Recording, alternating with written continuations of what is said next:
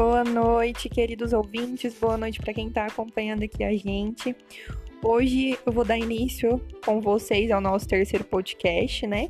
Para quem ainda não me conhece, meu nome é Paula Vitória. Eu faço parte, né, do grupo do sexto período da psicologia da Unitri e vai ser um prazer enorme estar aqui com vocês apresentando, né, fazendo a entrevista. Hoje a gente vai entrevistar a nossa psicóloga, que o nome dela é Vanessa. Ela atua na área organizacional, né? E hoje ela vai estar tá falando com a gente um pouquinho, explicando um pouquinho sobre a questão da ética, né? A ética profissional do psicólogo, sobre as diferenças, né, de um psicólogo que segue a ética e não. Então eu espero que vocês gostem e até mais.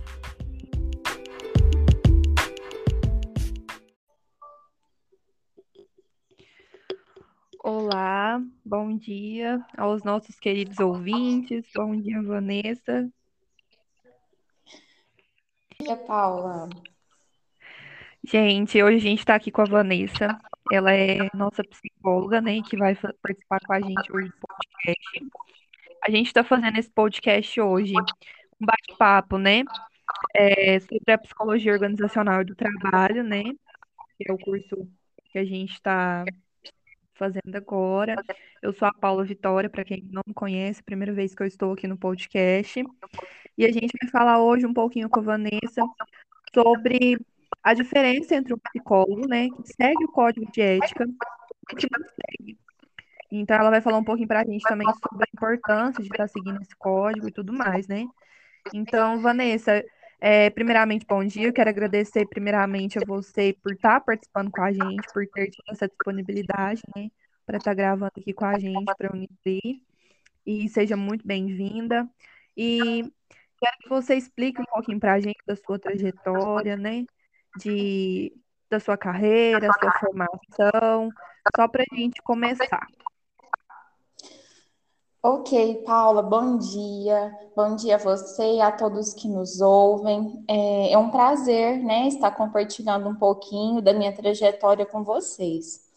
Bom, eu me formei na UBRA, da cidade de Tumbiara, já tem seis anos, e mesmo na graduação, né, durante o curso de psicologia, sempre eu tive um grande interesse pela área organizacional.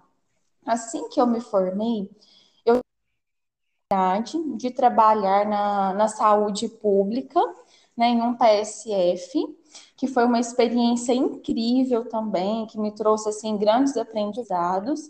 E hoje eu tenho a oportunidade né, de, tá, de estar realmente na área que, que eu mais gosto. É, eu atuo em uma empresa, em uma rede de supermercados, né, a Rede Lucas, uma empresa hoje, né, com mil colaboradores, com, com 15 lojas, onde eu tenho a oportunidade de executar é, nessa área organizacional que é a minha paixão, né? E vai ser um prazer estar falando um pouquinho aqui com vocês sobre essa área, sobre o comportamento ético, né? O código, código de ética, o tanto que ele é importante na nossa profissão. Sim, bastante, né? Acho que é um dos principais. Dos principais. Com certeza. Vanessa, então, assim, é, a gente vai começar, né? De, é, uma pergunta. É, você acha que todo psicólogo deve seguir o código de ética? E por quê? Sim, Paula, com toda certeza, né? Então, assim, o, o código, código de ética, ele é o que vai direcionar o nosso trabalho né? Ele que vai realmente nos nortear a nossa conduta de nós, nós, nós profissionais. Então, todos nós, né, é, o comportamento ético ele é essencial para qualquer profissão. Imagina dentro da nossa, né, dentro da psicologia, que somos Sim. profissionais que trabalhamos diretamente com as dores, né, com os conflitos íntimos das pessoas que vão confiar em nós, né, para procurar algum tipo de auxílio. E até mesmo né, nas outras áreas de atuação, como no organizacional, a gente vai deparar com várias situações que vai exigir de nós o exercício né, é, da ética profissional. Então, o código de ética é fundamental mesmo para nortear a nossa conduta de trabalho, né, assinalar as nossas responsabilidades, deveres com a sociedade. Né? Então, ele é um dever de todos nós, né, psicólogos.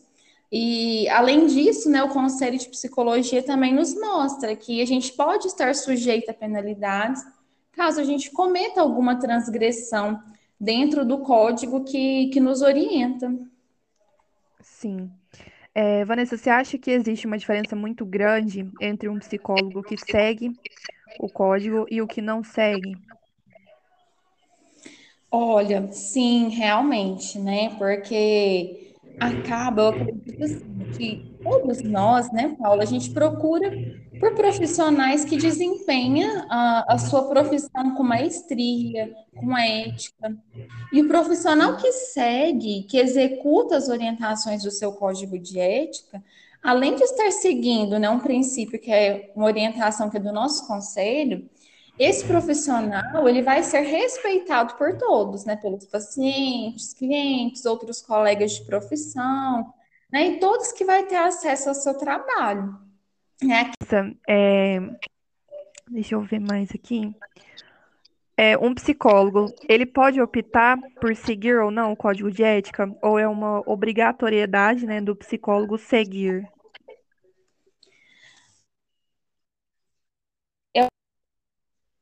Nossa, porque o código de ética, ele é um dever.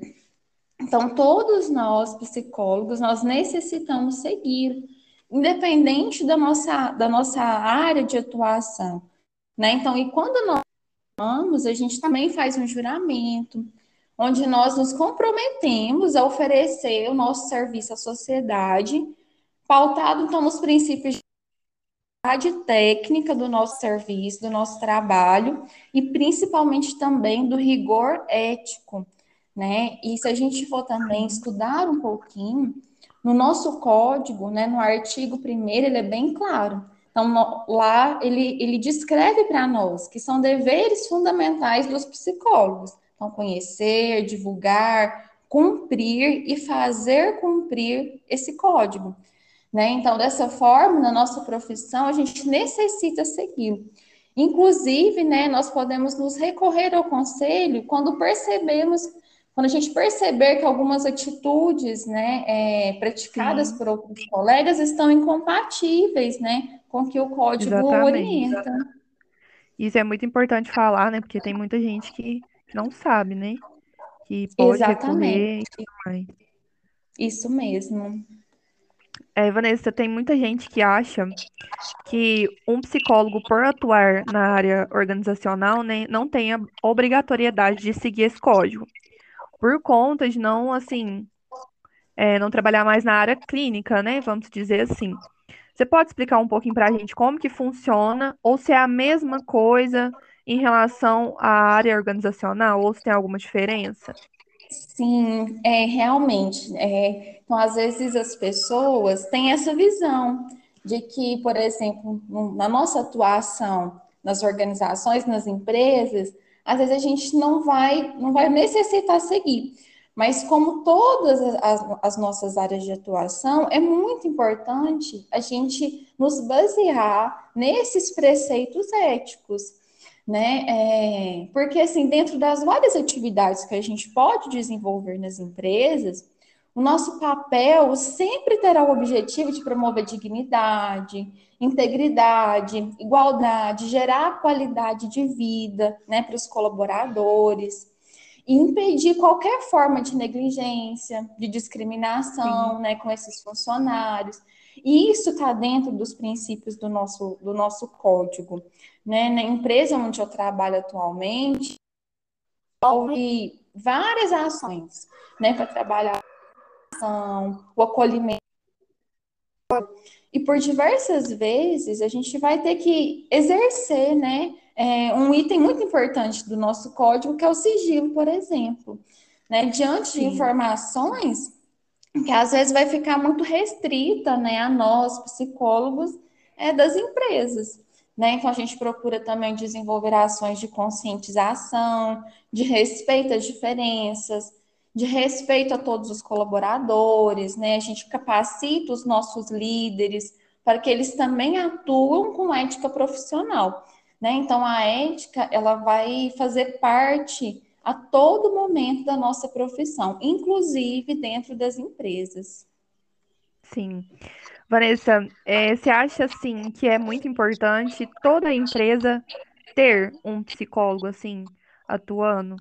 Porque a gente vê muita empresa, né, principalmente aqui, é, que não tem, né? Empresas grandes até, que às Uhum. vezes contratam o psicólogo só para determinados cargos, né? Só para assim avaliar determinados cargos e tudo mais. Então, assim, não é uma não é uma eles não têm psicólogo, né, na, na, na empresa para atender a todos, para fazer essa organização, como você explicou para a gente. Você acha que deveria ter e que é importante isso na empresa, de uma forma geral? Uhum, Paula, faz uma diferença é, gigantesca, né? E então assim a gente percebe uma diferença muito grande nas empresas que a gente tem é, é, esse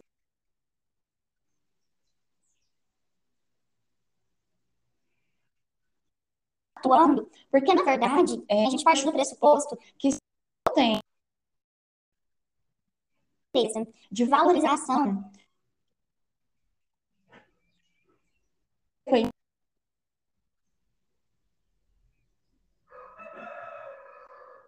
graças a Deus, né, felizmente, a gente consegue perceber que muitas empresas já estão tendo é, essa percepção.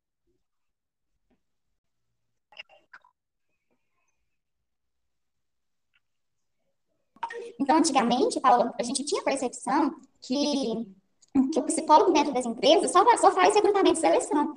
E o nosso trabalho vai muito além. Sim. Né? Então, hoje, na empresa de trabalho, a gente desenvolve vários projetos para desenvolver pessoas, para trabalhar com a valorização. Né? De, é, a gente realiza projetos que visa realmente é, desenvolver essa, essas pessoas, não só na empresa, mas também para contribuir para as suas vidas. Né? Então, assim, o nosso trabalho é muito importante. É, na clínica, a gente vai conseguindo sucesso, é, na maioria das vezes no individual, né? E aqui Sim. dentro das empresas, a gente consegue alcançar uma grande quantidade de pessoas com o nosso trabalho. É uma área muito bonita, né? A gente, assim, que está estudando agora a psicologia organizacional do trabalho, é uma área muito importante, né?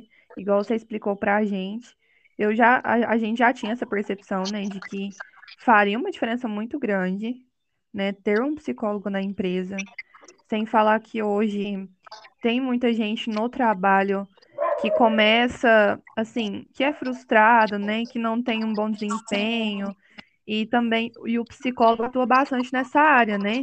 Ajuda e tudo mais. Sim, Não é só na questão que você falou, né? Que muita gente acha que é de recrutamento e seleção, né? Que a, a maioria exatamente. das pessoas acha que o psicólogo organizacional faz somente isso, né? E não é. Vai Isso, a muito além disso. é muito além, acaba que a gente dá um suporte muito grande. É, igual aqui na nossa empresa, a gente está com os projetos de implantar exatamente esse sistema de avaliação de desempenho, onde a gente também dá suporte para a liderança, para a liderança dar um feedback que, que seja efetivo, de maneira que vai agregar para a vida dessa pessoa, para a vida profissional, né, para que ela consiga é, ter em mente, assim, bem claro, quais são os pontos fortes dela, o que, que ela precisa ainda em si para se desenvolver mais, né, para poder crescer, para poder alcançar novos cargos dentro da empresa.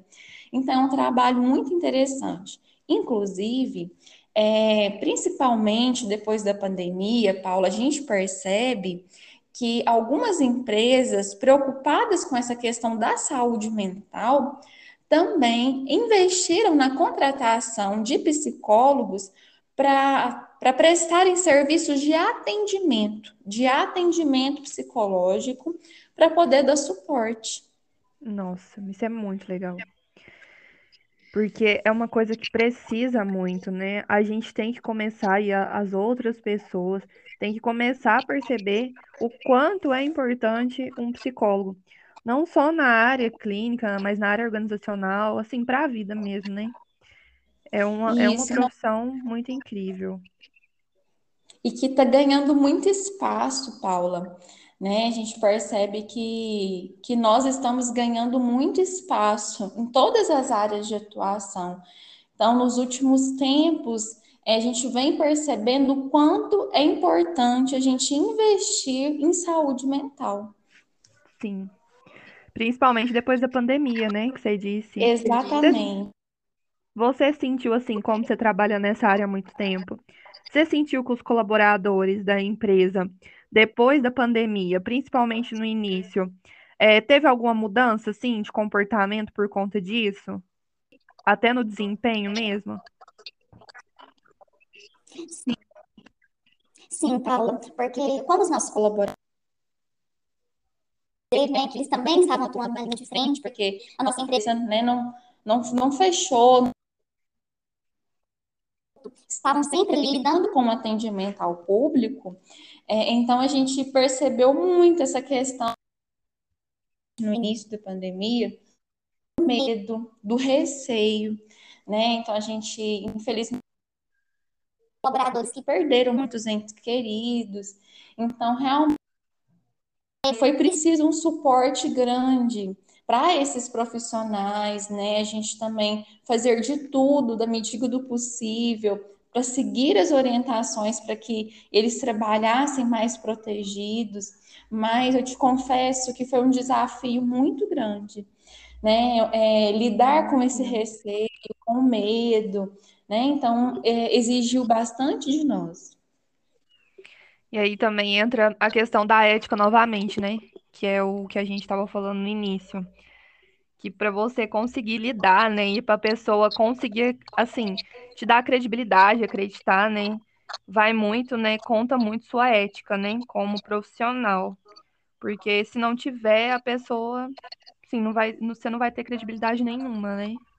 Exatamente, daí a importância, né, Paula, até mesmo do nosso conselho, por isso que ele é, no- nos orienta tanto em relação ao cumprimento do nosso código de ética, porque ele está totalmente relacionado com a credibilidade da nossa profissão.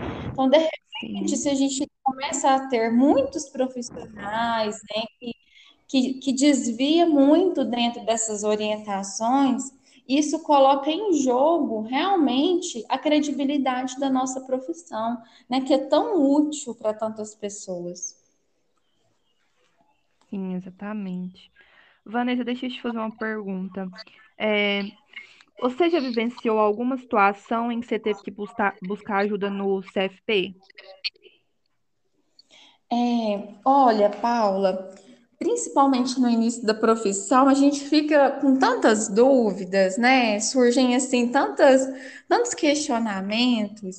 Por mais que a gente estuda, né, que a gente tem as orientações na faculdade, então quando a gente vai para a prática, principalmente na área clínica, aí vai nos surgindo assim muitas indagações.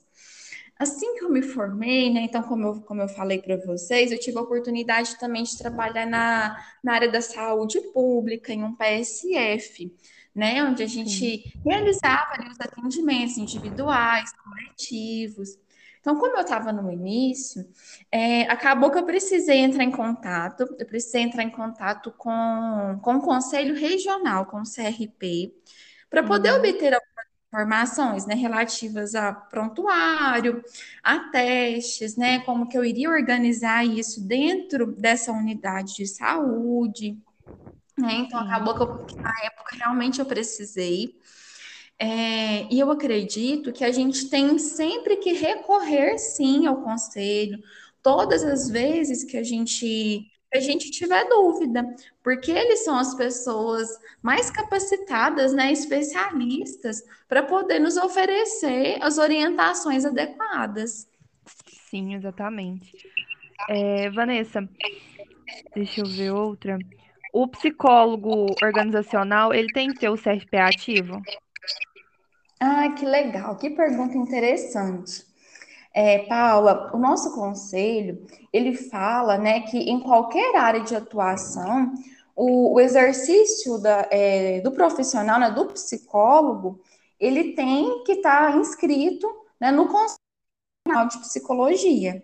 Né? Então, ele, que, ele nos mostra que também na clínica organizacional a gente precisa estar tá com o nosso CRP ativo, em dia, é, até mesmo porque dentro da, do organizacional, muitos psicólogos também trabalham com com aplicação de testes, com esse processo de avaliação, sim, né? Mas independente disso, então, como a gente vai estar tá executando a, a, nossa profissão de psicólogo, né? Mesmo que às vezes a gente não, não aplique os testes psicológicos, mas nós necessitamos sim, por orientação do conselho, é, estar no CRP.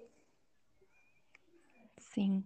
Isso é muito importante, é né? muito porque importante, muita né? gente porque muita gente acha que não precisa, né? Que um psicólogo organizacional não tem que ter, mas você explicou muito bem para a gente que sim, né? Que qualquer área a gente precisa ter sim.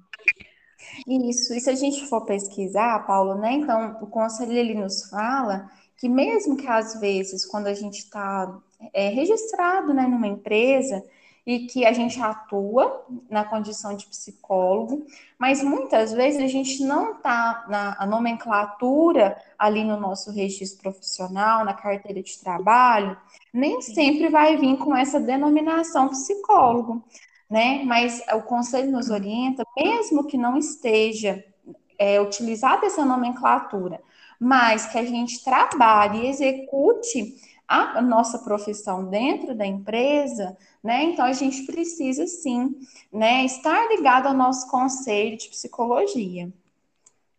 Que bom, então, foi muito assim, esclareceu bastante, acho que é a dúvida de muita gente.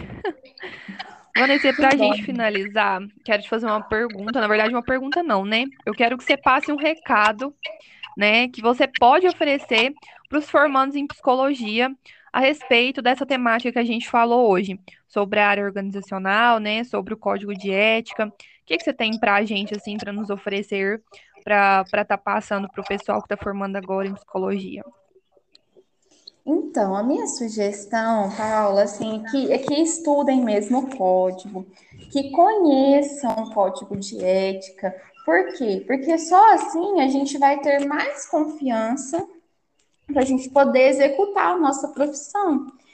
Né, e conversem com os professores, aproveitem essa oportunidade, né, na condição de alunos, para poder tirarem as dúvidas. Como é maravilhoso, né, a gente ter nesse período, a gente ter alguém que, que pode nos orientar, né? Então é aproveitar essa oportunidade mesmo, né, para a gente tirar todas as nossas dúvidas, aprofundar mesmo no que que pode, o que que não pode, né, dentro aí da nossa categoria.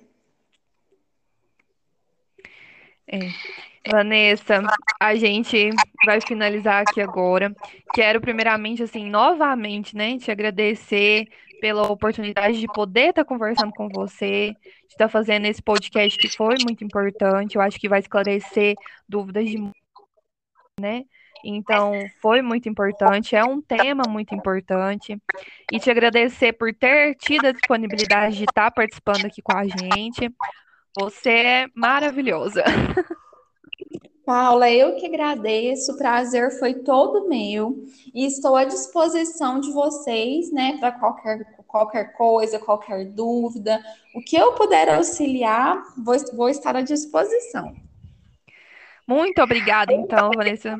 Obrigada, gente, a todos os nossos queridos ouvintes que estão aqui com a gente até agora. A gente vai finalizar esse podcast, mas daqui 15 dias voltamos com outras temáticas, né? Muito obrigada em nome de toda a turma né, de psicologia da Unitri do nosso sexto período. E muito obrigada a vocês por estarem comigo aqui até agora. Muito obrigada e até mais. Tchauzinho, Vanessa. Tchau, Paula. Obrigada. Obrigada a você.